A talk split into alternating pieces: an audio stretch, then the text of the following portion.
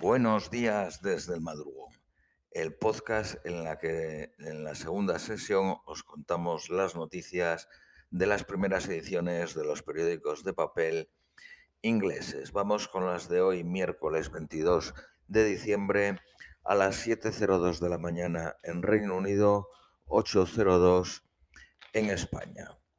Periódico de Guardian. Desde hoy el periodo de aislamiento se reduce de 10 a 7 días para los vacunados, siempre que los días 6 y 7 los lateral flow test de negativo. El número de casos de COVID cayó en Reino Unido por, por tercera vez en cinco días, subiendo la esperanza de que se haya estabilizado el número de casos. Ayer hubo 90.629 casos. Los casos de Delta suponen un 2%. Esperar por más evidencias puede ser muy arriesgado. El gobierno hizo una apuesta similar en marzo del 2020, retrasando las medidas y supuso meses de restricciones e innecesarias muertes. Reino Unido está en mejor situación ahora debido a las vacunas. A nivel nacional no ha habido un aumento de hospitalizaciones pero hay eh, significativas diferencias regionales. Londres las ha doblado en las últimas tres semanas y en el noroeste de Inglaterra ha habido un 14% de crecimiento en los últimos siete días. Admisiones por COVID disminuye en el sureste, suroeste, este, noreste, Yorkshire y Middle Lance en Inglaterra. La Asociación Británica de Médicos advierte que entre 32.000 y 130.000 personal del National Health Service podría estar de baja el día de Navidad. El 14 de septiembre hubo un número inusual de personas dando positivo en los lateral flow test, pero negativo en los, en teoría, más precisos PCRTs procedentes del laboratorio Inmensa en Wolverhampton. El 12 de octubre cesó de procesar los test. Al menos 43.000 personas dieron falsos negativos y pasó un mes sin que se tomaran medidas. El nuevo impuesto sobre el National Insurance de 1.25 eh, centésimas supone 12 billones de libras al año, pero solo un, billón, 700 mil libras irán al social care cuando se necesitan 9 billones y medio. La fiesta anual de Hogmanay Street en Edimburgo ha sido cancelada. Escocia y Gales imponen eh, límites a los acontecimientos deportivos desde el Boxing Days. En Gales será a puerta cerrada y será obligatorio trabajar desde casa cuando se pueda, bajo multa de 60 libras a los trabajadores y de 1.000 libras a las empresas. El número de casos de Omicron en Escocia ha aumentado un 50% en una semana. El paquete de ayuda económica se basa en hasta 6.000 libras a cada empresa en préstamos que no tienen que devolver. En total son 683 millones los que se destinan a ellos. Otros 102 millones irán para Inglaterra. Se restablece la Statutory Sick eh, Pay, la paga por baja, para las empresas de menos de 250 trabajadores que los, lo pagará el gobierno hasta dos semanas de baja. El secretario general del sindicato TUC dice que las medidas anunciadas no están condicionadas a mantener el empleo ni a cubrir los salarios, ni hace nada para cubrir los agujeros del Statutory Sick Pay.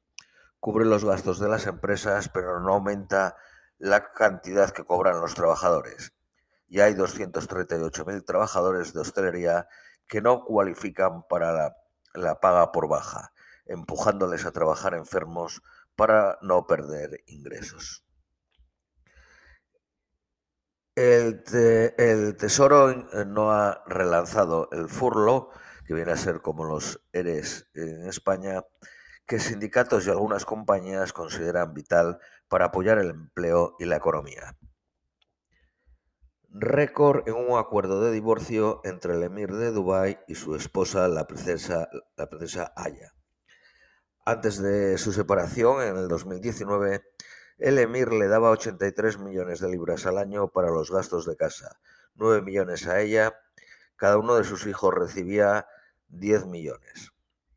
Tenía acceso a la flota de aviones del emir, helicópteros y un yate de, 303 eh, millones de libras y el acceso a otras lujosas propiedades. Su personal lo formaban 80 personas. El emir tendrá que pagar ahora 500 millones, pero según el resto de los periódicos son 554 por el acuerdo de divorcio. Y así podrá pagar por su seguridad, amenazada principalmente por su ex esposo, el emir de Dubái.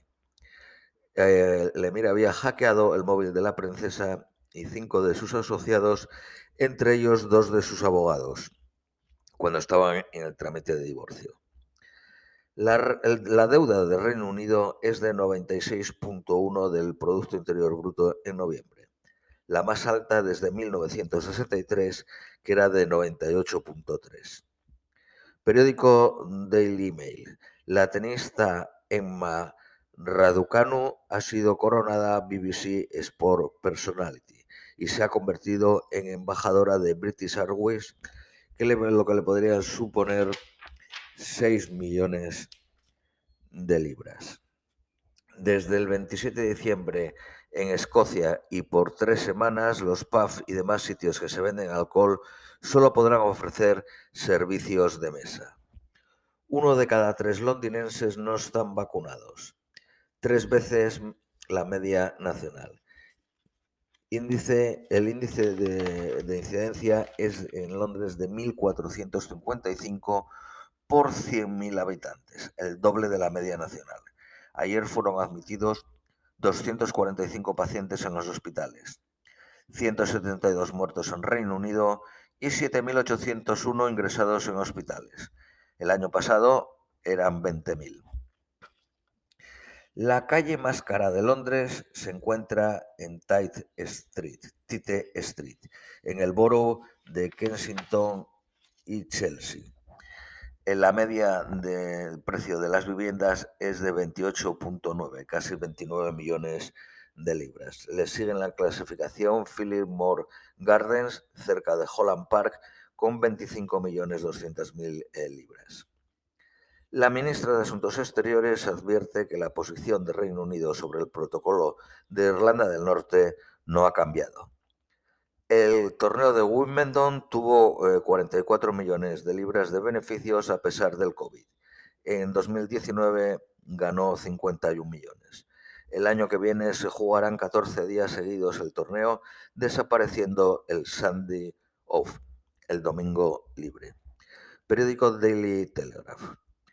Personas eh, terminando en el hospital después de dar positivo en el COVID son el 1.9%. El pasado diciembre eran el 12%. La proporción de no vacunados en el Hospital Universitario Queen Mary de Londres entre los admitidos es de entre el 80 y el 90% de los que están enfermos. Acre Line en, Bristol, en el sur de Londres, tiene la peor incidencia, con 3.600 por 100.000 habitantes, con el 32.4% de la población no vacunada.